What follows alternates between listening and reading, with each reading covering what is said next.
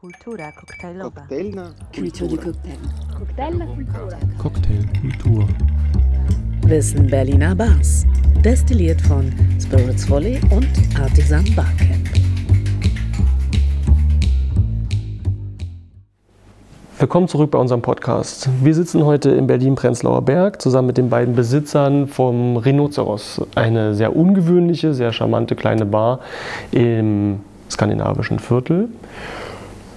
Und äh, gerne gebe ich direkt das Wort an euch, dass ihr, Martina und Benedikt, erklären könnt, wo kommt das Rhinoceros her, warum heißt es Rhinoceros und wie seid ihr auf diese Idee gekommen.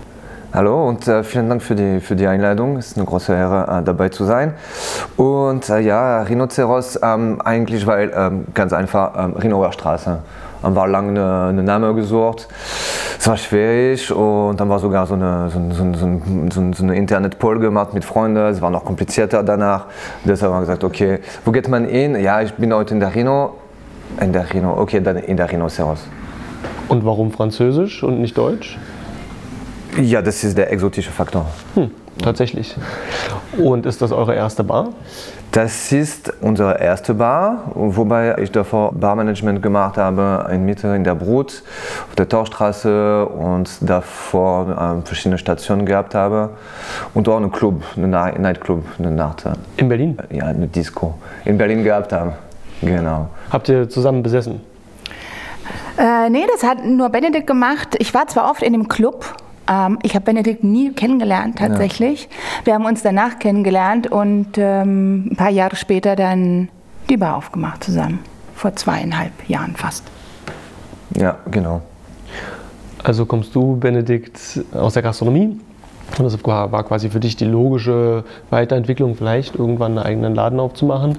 Du kommst aber nicht aus der Gastronomie, Martina. Nee, ganz und gar nicht. Ich habe zwar viel in der Gastronomie gearbeitet, als ich äh, studiert habe, aber eigentlich komme ich aus der Filmbranche. Ich bin äh, Kostümbildassistentin. Und du entschloss dich aber, dass ihr zusammen die Bar aufmacht? Oder bist du da so rein gestolpert, äh, sobald das Rhino auf war? Nee, wir haben das zusammen geplant, uns überlegt. Benne ist schon der Initiator gewesen, weil das einfach, er ist der Gastronom, das ist seine Ausbildung und das ist seine, seine Berufserfahrung. Ich mag das Genre an sich sehr gerne. Also ich bin gerne in Bars, ich trinke gerne in Bars. Ich mag das Ganze drumherum. Nachtleben habe ich viel mitgemacht, als ich nach Berlin gezogen bin. Und als die Idee aufkam, eine eigene Bar aufzumachen, war ich ziemlich schnell, ziemlich bereit. Ja, Ziemlich schnell, ziemlich bereit. genau. Sehr schön. Vor zweieinhalb Jahren habt ihr aufgemacht, also 2017. Mhm. Ihr habt seitdem euer Programm immer weiter geschärft, aber da kommen wir vielleicht später zu bezüglich dem Menü. Was aber natürlich sofort ins Auge sticht, ist euer großer Fokus auf Sound, noch bevor man in die Bar kommt. Denn selbst auf eurer Website ist überaus japanisch aufgelistet, was ihr für ein Soundsystem habt. Genau, also wir haben ein ähm, bisschen diese drei Beine, Sound, äh, Drinks und Wein.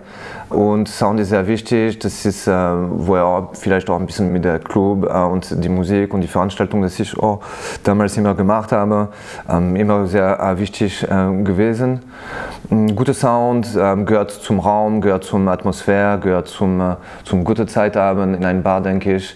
Und das war uns immer wichtig, so wenn wir so ein Bar machen, auf jeden Fall nach japanisches Bild auch eine sehr gute und präzise und angenehme Sound zu haben.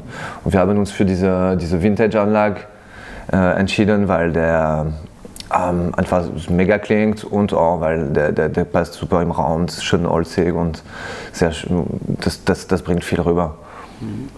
Da sind wir jetzt schon beim, bei der dritten Kultur, deutsche, französische, japanische. Wo kommt der japanische Einfluss her? Aus der Internet. Aus, aus eurer Manga-Sammlung. Nee.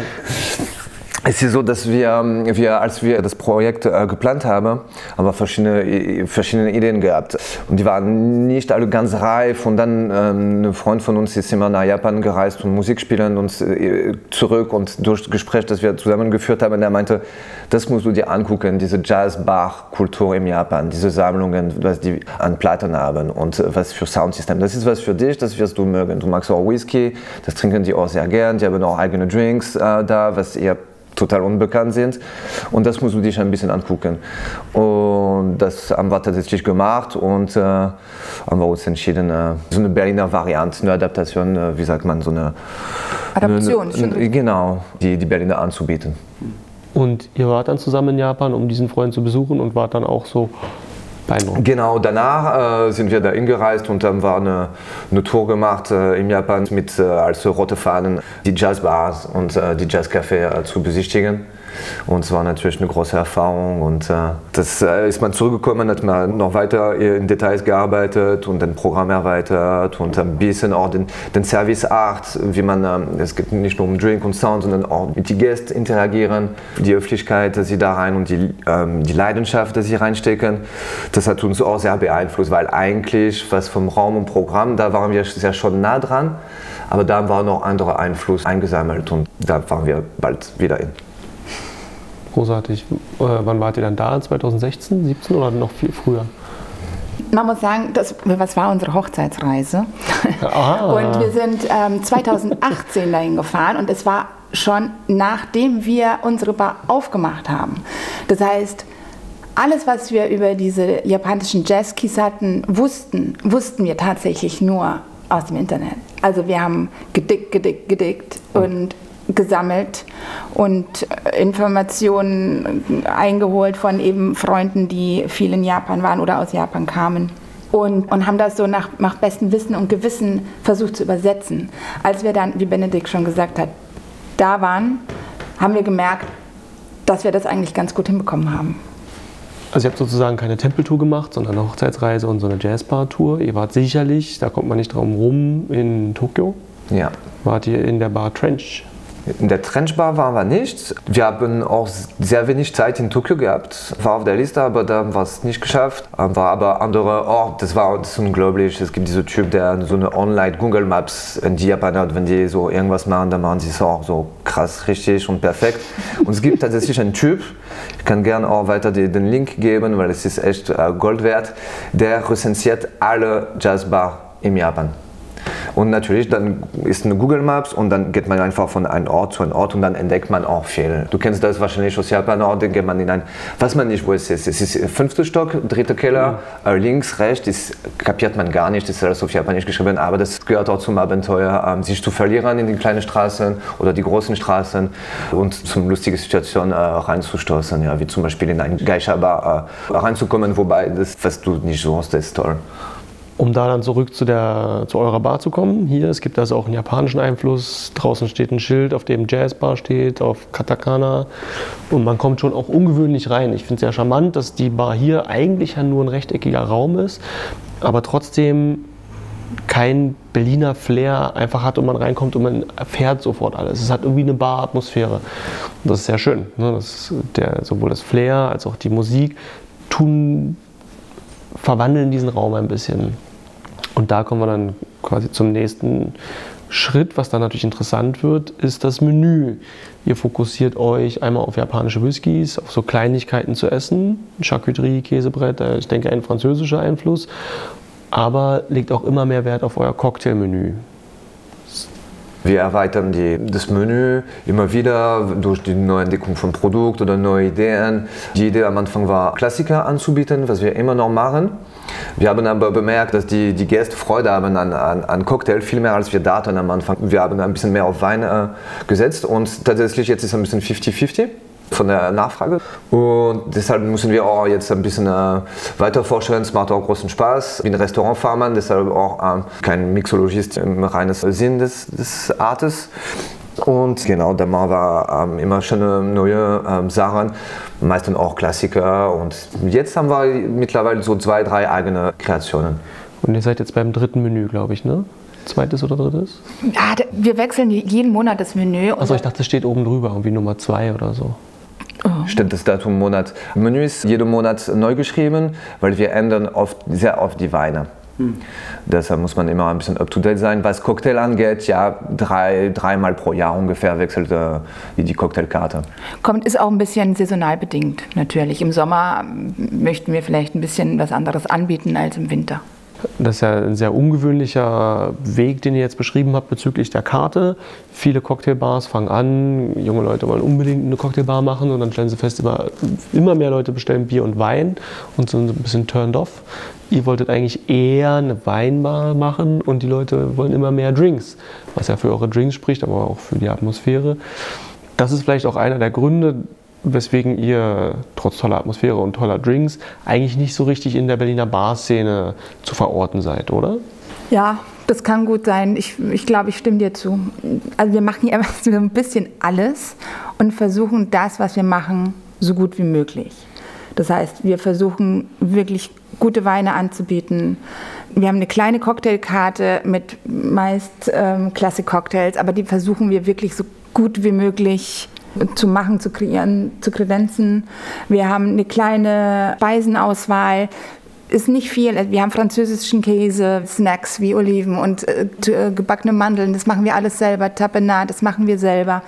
Ähm, alles, was wir machen, ist eigentlich äh, wirklich mit Liebe tatsächlich und ausgesucht gemacht. Mhm. Ich war wirklich baff, als ich das erste Mal bei euch Käse und Wurst gegessen habe. Es hat unglaublich gut geschmeckt. Ich bin eigentlich nicht so richtig der Richtige für so eine Charcuterie-Bretter. Toll.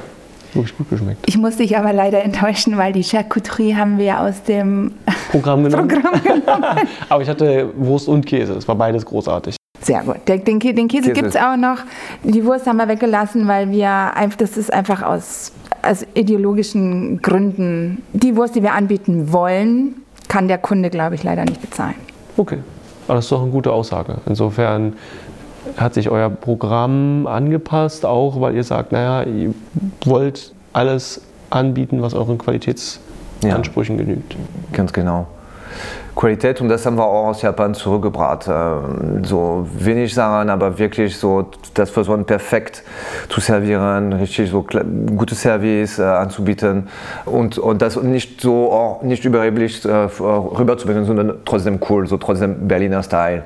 Also ähm, einfach und locker wie zu Hause, aber wirklich von sehr, sehr, sehr hoher äh, Qualität. Also wir setzen auch für uns sehr hohen Standard ein wir wollen versuchen, so unprätentiös wie möglich ähm, zu sein und zu bleiben. Ich glaube, das ist wichtig. Ich möchte nicht, dass hier jemand kommt und denkt, er ist falsch angezogen, es ist zu, zu speziell oder so. Hier soll sich einfach jeder wohlfühlen. Und wenn man dann jetzt, sagen wir mal, schon so ein bisschen dieses Hashtag Cocktailbar rausgeschmissen hat, betrachtet ihr euch als eine Nachbarschaftsbar oder wünscht ihr euch mehr Sichtbarkeit Sichtbarkeit ist immer gut, natürlich. Ähm, wir sind aber eine Kids, Kids Bar. Wir arbeiten sehr viel mit Stammkunden, Leute, die im Umkreis äh, leben oder arbeiten. Und das, ähm, das Schöne daran ist, äh, die kommen immer wieder. Also nach zweieinhalb Jahren äh, merken wir, dass wir mit 70 Prozent unserer Gäste kommen immer wieder und manchmal mehrmal in der Woche. Und das ist echt eine große Freude. Mhm. Und das Cocktailprogramm holt immer weiter Schwung. Wie steht es um die japanischen Whiskys? Sie haben ja generell immer größere Sichtbarkeit in der Bevölkerung gewonnen. Ja, es, es, gibt auf jeden Fall äh, Marken und Namen, die jetzt äh, angekommen sind äh, beim Publikum. Die wissen, die kennen das schon, die haben es schon getrunken, wollen sie aber auch eher äh, vielleicht noch ein oder zwei andere Tropfen probieren oder eher in der Ambiance das genießen. Das heißt auch das Gesamtprogramm mit Jazz, das wir spielen, äh, mit dem Kamin, äh, ein bisschen eine andere, aber zum Beispiel Ibiki, ja. Mhm. Ich weiß nicht, ob man Werbung machen kann. Du kannst fluchen oder sagen, was dir gut schmeckt. Okay. Ja, es äh, aber zum soll Beispiel eine erwachsene Sendung sein. Der, also der, der Nika from the Barrel oder ähm, der Ibiki, das ist jetzt so, ähm, das ist ein bisschen gänglicher geworden, ja, auf jeden Fall. Es kommen aber auch tatsächlich ähm, viele, erstaunlich viele Leute, die die noch nie japanischen Whisky getrunken haben und kommen, um den zu probieren. Gezielt zu euch? Gezielt zu uns und äh, fragen dann auch ähm, nach Empfehlungen und probieren dann auch gerne mal zwei, drei. Also das finde ich äh, total erstaunlich, ich finde es super, freue ich mich total. Also zwei, drei habe ich auf jeden Fall schon hergeschickt. Ich weiß nicht, ob die auch wirklich hier waren, aber das ist schon was, was mir hier sofort ins Auge sprang. Vorhin entfiel mir komplett da natürlich beim Jazz nochmal nachzuhaken Einmal war ich hier, da gab es auch Live-Musik. Hm, Ist eine kleine Bar, aber wie schafft ihr den Platz oder wie regelmäßig schafft ihr den Platz für sowas? Das ist natürlich ähm, als Gastronom ähm, in einem 26-Sitz-Bar und 30 Quadratmeter Raum ein bisschen kompliziert. Das zu machen, besonders mit unseren Nachbarn, die uns gebeten haben, nur am Freitag, Samstag Konzert anzubieten. Äh, der- Aber da gibt es diesen Dialog und die Nachbarn bitten. Ihr steht da gut miteinander. Also natürlich, wir kommunizieren und am Anfang haben wir natürlich auf die Schwä Schwächetage äh, die Konzerte angeboten, äh, was auch Sinn gemacht hat. Die haben aber sofort reagiert, sie haben gesagt, nee, wir wollen schlafen. Freitag, Freitag, Samstag ist aber Freitag, Samstag ist aber cool. Was schon mal was. Das ist Also, schon sehr offen, Es ist uns egal, aber bitte Freitag, Samstag. Dann ist es egal, könnt ihr auch bis, bis, bis 10, 11 Musik machen, unten mit Drums und alles, das ist cool. Aber äh, bitte nicht unter der Woche. Daher machen wir das auch ein bisschen. Einmal im Monat ungefähr haben wir, also in die Wintermonaten, weil im Sommer sitzen alle draußen und es macht gar keinen Sinn, Konzert äh, zu veranstalten. Aber ähm, in die Wintermonaten ungefähr einmal pro Monat. Kleine Band, so Trio, Manchmal hatten wir auch so Solo, Solo-Künstler oder ein kleines Programm in der Jazz, ähm, in der Jazz-Soul-Richtung, ja. Die letzten zweieinhalb Jahre habt ihr sowohl im musikalischen als auch im Getränkeprogramm euch immer weiterentwickelt. Gibt es schon etwas, wo ihr jetzt seht, ah, da wollt ihr gerne noch Schritte nach vorne machen, etwas Unmittelbares? Also ich würde sagen, Schritte nach vorne wollen wir generell ständig machen. Wir haben, also ich zumindest, habe täglich neue Ideen und ähm, versuche immer wieder ein bisschen was Neues reinzubringen. Ich würde gerne ein bisschen mehr auch in der gas- gastronomischen, also was das Essen betrifft, uns ein bisschen weiterentwickeln. Wir haben leider keine Küche. Dafür sind wir zu klein. Wir dürfen keine Küche haben. Das heißt, wir können nur kalte Sachen anbieten. Aber da arbeiten wir dran, ähm, um das ein bisschen vielfältiger zu gestalten. Drinks, Cocktails sind sowieso ständig, ähm, haben wir ständig im Kopf und denken ständig darüber nach. Konzerte, musiktechnisch auch ständig. Also wir haben am Anfang jeden Monats schreiben wir einen Newsletter und schicken den raus. Da steht dann drin, was, was der Monat bringt. Das heißt, wir müssen uns natürlich auch immer vorbereiten auf den nächsten Monat. Was machen wir für Events, gastronomisch oder musikalisch, Live-Konzerte, Listening-Sessions. Wir, wir sind relativ breit gefächert und ähm, es ist immer total spannend, sich was Neues auszudenken. Kann man sich in den Newsletter auf eurer Website eintragen? Ja, gern. Das war der erste von zwei Teilen von unserem Podcast mit Martina und Benedikt vom Rhinoceros in Berlin-Prenzlauer Berg. Abonniert uns gerne auf eurem Kanal, um nicht den zweiten, kürzeren Teil des Interviews mit dem Rhinoceros zu verpassen. Bis bald!